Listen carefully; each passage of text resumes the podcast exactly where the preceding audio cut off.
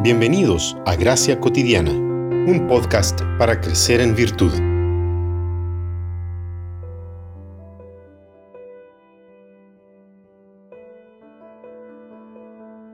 Levantándose muy de mañana, cuando todavía estaba oscuro, Jesús salió y se fue a un lugar solitario. Marcos 1, 35. Silencio y soledad andan de la mano. Así como el silencio es vital para la verdadera soledad, del mismo modo la soledad, que es la ausencia de otras personas, es necesaria para que la disciplina del silencio sea completa. Pocas personas tienen la capacidad de estar en silencio en compañía de otras personas. Siempre estamos hablando y muchos tienen una dificultad real de necesitar oír lo que otros están diciendo de ellos.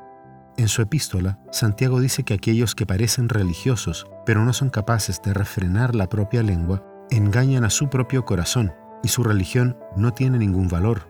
En Santiago 1, 26. La práctica de no hablar puede, como mínimo, darnos el control suficiente sobre lo que decimos, a fin de que nuestra lengua no actúe automáticamente. Por eso el silencio nos ayuda a oír, observar y prestar atención en las personas, es raro realmente ser escuchados y la necesidad de ser oídos es profunda. En Santiago 1.19 dice, cada uno sea pronto para oír y tardo para hablar. Pocas personas viven una quietud interior real y suficiente para ser de los que oyen. La buena noticia es que esa quietud interior se desarrolla cuando practicamos el no hablar. Richard Foster dice que el silencio también nos libera de la necesidad de controlar a otros, Estamos acostumbrados a apoyarnos en palabras para manipular a las personas. Necesitamos desesperadamente que los demás concuerden con nosotros y hagan las cosas de acuerdo a nuestra voluntad. Nos validamos, juzgamos y condenamos siempre diciendo lo que pensamos. El silencio es una de las más profundas disciplinas espirituales simplemente porque pone fin a todo esto, como dice Foster.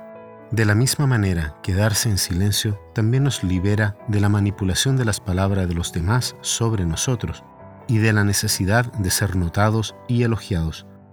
Nuestro ego prefiere una ofensa en vez de el olvido y el silencio. Como dice el conocido bolero, odio quiero más que indiferencia, porque solo se odia lo querido.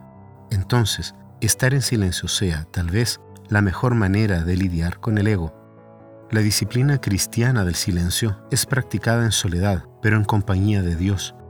El ejercicio de estar en silencio ante aquel que me ve, me conoce completamente, me ama profundamente, me llama por mi nombre y se me revela por la escritura, ciertamente nos traerá la paz que necesitamos en un mundo repleto de ruido que no nos deja oír.